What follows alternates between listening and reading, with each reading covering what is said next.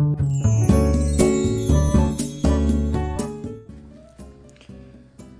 いおはようございます。愛知県岡崎市のオーラムという一人サロンで美容師をしてます。カナダと申します。このチャンネルでは一人サロンオーナー様やこれから一人サロンをするかもしれない美容師様のお役に立てそうな情報や美容のこと髪のことなどを毎朝7時に配信しています。はい、えー、今日はですね、まあ、僕が一人サロンになって一人サロンになったことで、えー、手に入ったことというお話をしようと思います。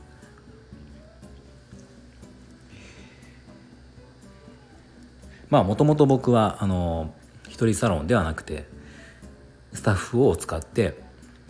まあ、何人かで、えー、美容室をやろうと思って始めたんですがまあいろいろあって結果一人サロンでやることにしたんですね。で、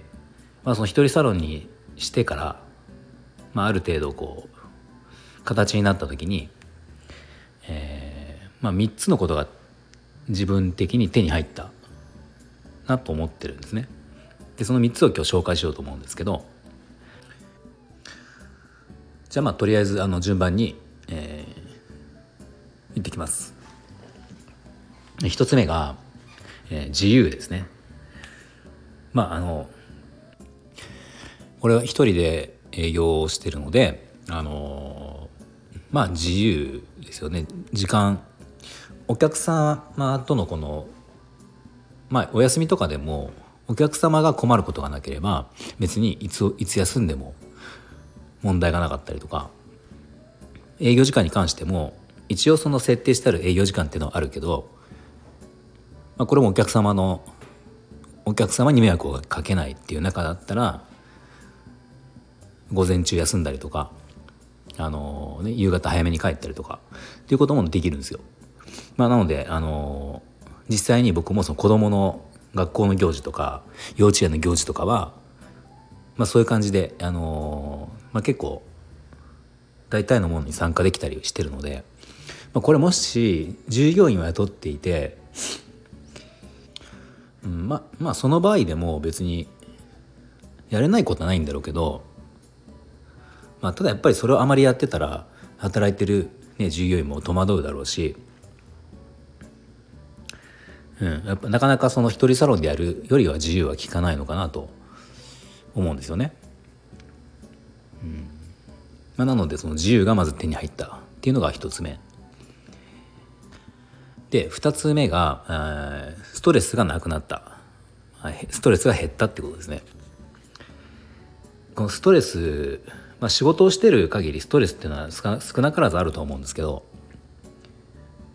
やっぱり従業員がいた時はあの従業員に対して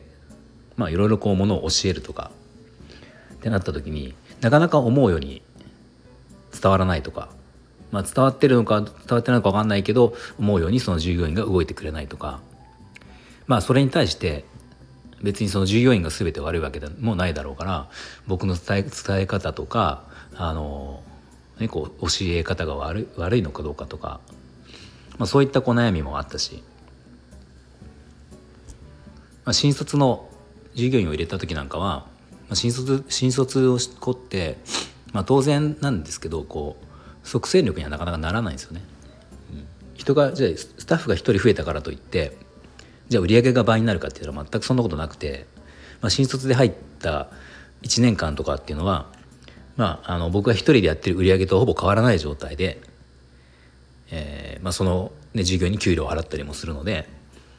まあ、単純にその金銭的にもかなりきつくなるっていう。まあ、そんな中なかなか覚えが悪かったりすると、まあ、そこのなんかこうまあいつになったら覚えてくれるのかなとかうん、まあこれも自分の責任なんだけど、まあ、そこでちょっとストレスを抱えるとか。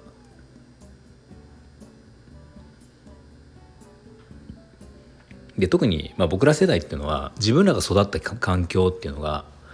まあ、今でいうパワハラに近いようなもの、まあ、すごく厳しいなんかこう言い方とかもされたし、まあなんか見て覚えろとか、まあ、すごく今で言ったら本当にパワハラに当たるようなことを僕らが通ってきてまあでもそれが今の時代に通用しないことはもう分かってるからそこの部分の切り替えっていうところでもなんか自分がすごく妥協してるような気分になったりとかで、まあ、やっぱすごくストレスが僕はあったんですね。あのスタッフがいた時、まあ、だからそれがなくなった時にまあこれは家族からも言われたんですけどそのスタッフがいた時よりも、まあ、僕が一人になって仕事をしてからの方があのすごくこうメンタルが安定安定してそうだよねっていうのは、まあ、あの妻にも言われたんですよ。うん、なので、まあ、そういう意味で、まあ、僕にはきっと一人一人サロンの方がまあ合ってるっていうことなんですけど、まあ、それによってストレスがなくなったっていうことですね。はい、で、えー、最後3つ目が、えー、自信を持てたっていうことですね。まあ、これはあの一人サロンになってというか一人サロンになって、えー、ある程度結果が出た時にの、まあ、思ったことなんですけど、まあ、業界的にあのやっぱり少し前まで、まあ、美容室っていうのはそのチームで営業してやった方がその売上の上限もかなり上がるしまあ、やっぱり一人でやるっていうのは限界があってチームで営業する店の方が有利だよねっていう、まあ、そんな、まあ、空気というか、まあ、そういう風潮があったんですよ。でまあ確かにそうかもしれないんですけど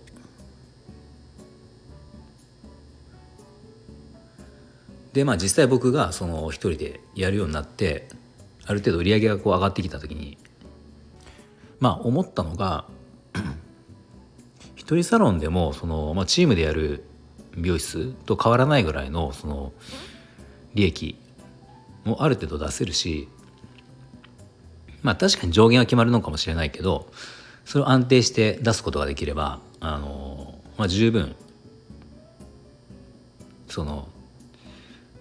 経営として成り立つ成り立つなっていうことがまあ分かったんですよね。一人サロンをまあ始めたというか一人サロンになって最初の頃はやっぱりそのそこは、まあ、自分でこういけるだろうって思いつつも半信半疑だったりとか、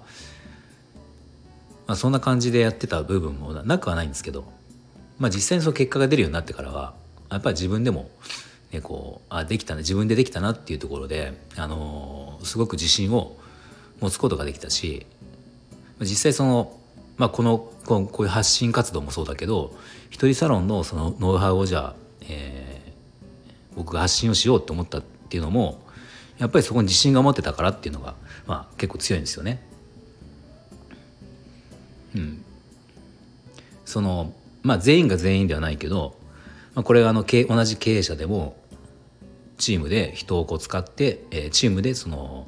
売り上げを上げるっていうのが、まあ、合ってる経営者さんもいるだろうし、まあ、でも僕みたいにそこは合ってないんだけど自分でコツコツと一人でやっていくっ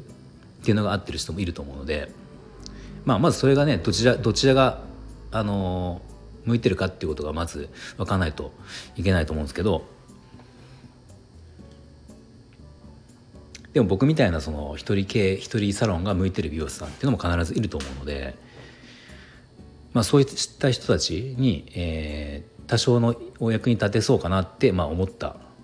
ていうのもやっぱりこう自信が持てたっていうところから来てると思うんですよね。うん、なので、まあ、あのそう自信を持てたっていうことですね。はい、では今日は、えー、僕が一人サロンになって得たもの3つ紹介しました。自由と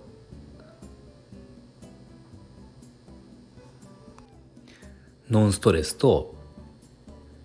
自信、まあ、この3つが僕はあの一人サロンになって、えー、得ることができました。はい、では今日の内容が少しでもお役に立ってたようでしたらいいねボタンフォローをぜひお願いします、えー、では今日も最後まで聞いていただいてありがとうございました。